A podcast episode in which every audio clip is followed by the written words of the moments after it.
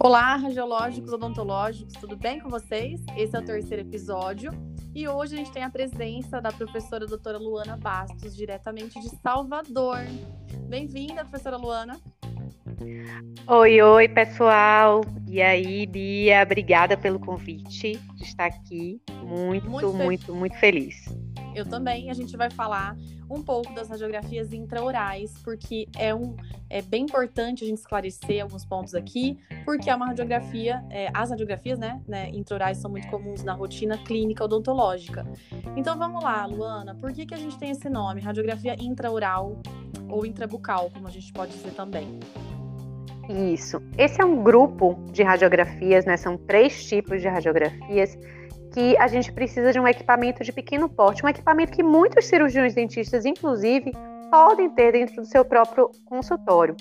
Nessa categoria de radiografia, né, as intraorais ou intrabucais, o filme é pequeno, então ele vai caber dentro da boca do paciente. O filme é o sensor, né? Então ele tem Exato. um tamanho reduzido, vai mostrar pequenas regiões da boca, né, de acordo com o interesse, com o foco daquela necessidade do profissional, mas é um filme, é uma imagem que vai trazer uma grande quantidade de detalhes. Então, é, a gente perde em tamanho de área radiografada, mas a gente ganha um nível de detalhe né, que vai ser bastante interessante para o planejamento de diversos tipos de procedimentos aí odontológicos.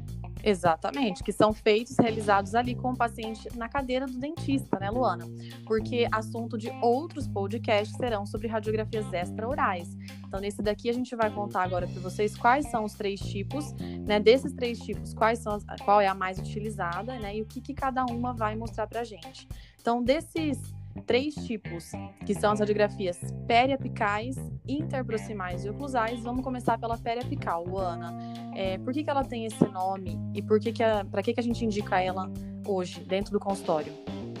Isso, a radiografia periapical ela é muito versátil. Ela tem esse nome porque o objetivo da técnica é representar o dente como um todo, a coroa, a raiz e a região periapical. Então, não basta, né, tirar Exato. uma lapinha ali do fundo da raiz. Não, a gente tem que englobar também uma margem de segurança né, além daquela raiz, a região periapical. Então, é uma técnica que a gente utiliza bastante é, para avaliação de alterações na coroa, desde lesões cariosas, né, calcificações em câmara pulpar, Isso. e aí a gente pode estender para visualizar a raiz, fraturas que envolvam raiz, calcificações também ao longo da raiz. Durante o tratamento endodôntico é valiosíssima essa imagem. Né? O Exatamente. endodontista vai utilizar essa imagem em diversos momentos para ver o formato, ver a né? odontometria. Né? Isso. É. As próprias periapicopatias, né, na identificação, no diagnóstico ali junto com o exame clínico, né?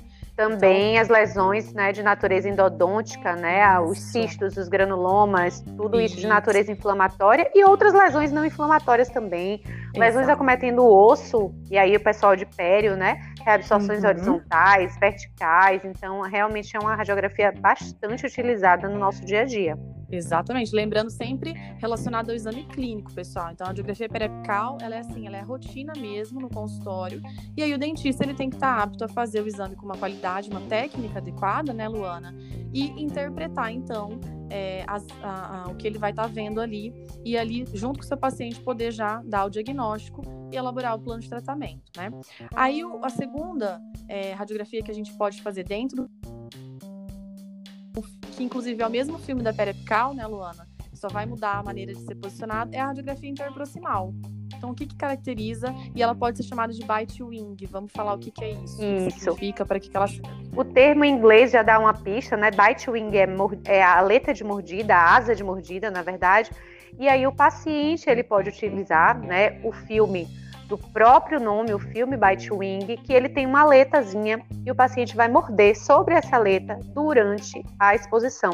E o filme ele vai demonstrar as coroas do, dos dentes superiores e inferiores na mesma imagem, então a gente vai ter ênfase na coroa e mais ali no terço cervical da raiz. Então a gente não vai ver a raiz por um todo, né? Então por isso as indicações são diferentes do que a gente utilizaria para ver a radiografia periapical. Aqui, o padrão ouro, né, essa imagem, ela é um padrão ouro para a visualização de cáries, lesões cariosas, principalmente nas faces proximais. E a radiografia leva esse nome, só falando um pouquinho da terminologia, né, interproximal, uhum. porque o feixe de radiação ele tem que passar né, bem rente, bem paralelo às faces proximais, né, mesial e distal dos dentes. Então, por isso ela foi isso. batizada desse nome.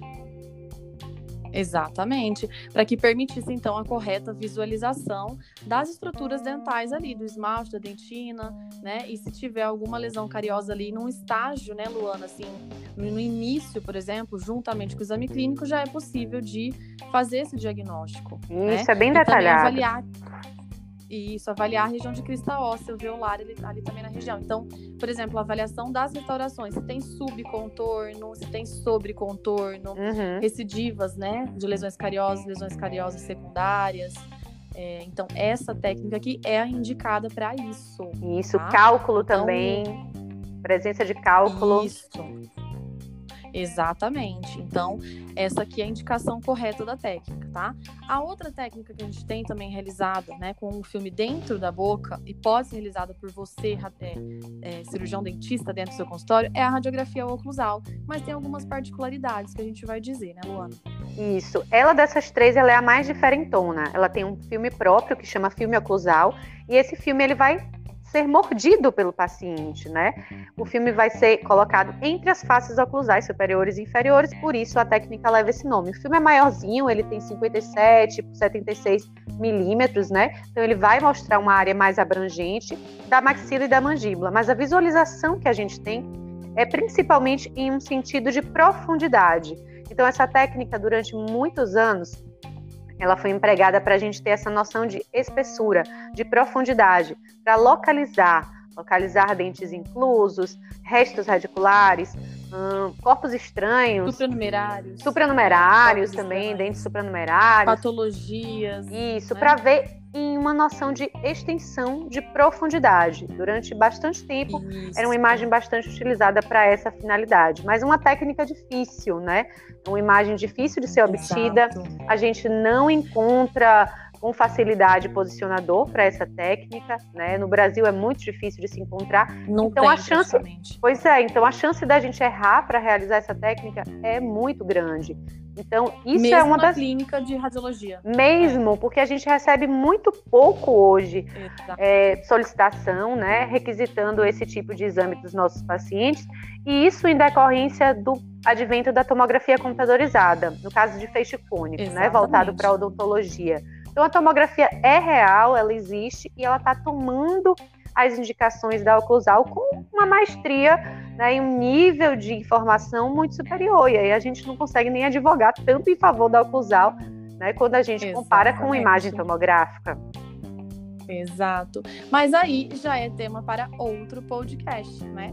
Hoje a gente falou aqui então para vocês um pouco mais sobre as radiografias intraorais, recapitulando radiografias peripicais, interproximais e as oclusais, ressaltando então o que cada uma vai mostrar as corretas indicações, né, Luana?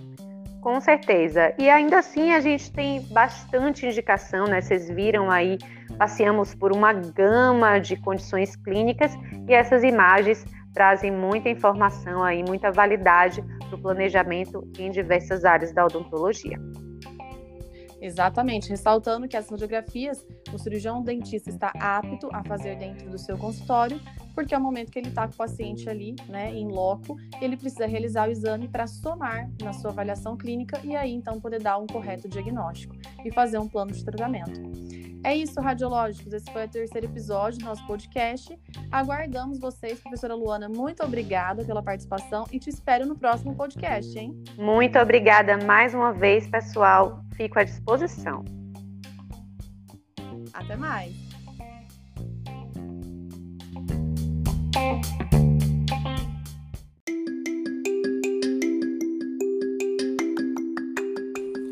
Pessoal, muito obrigada por estarem aqui nos ouvindo mais um podcast.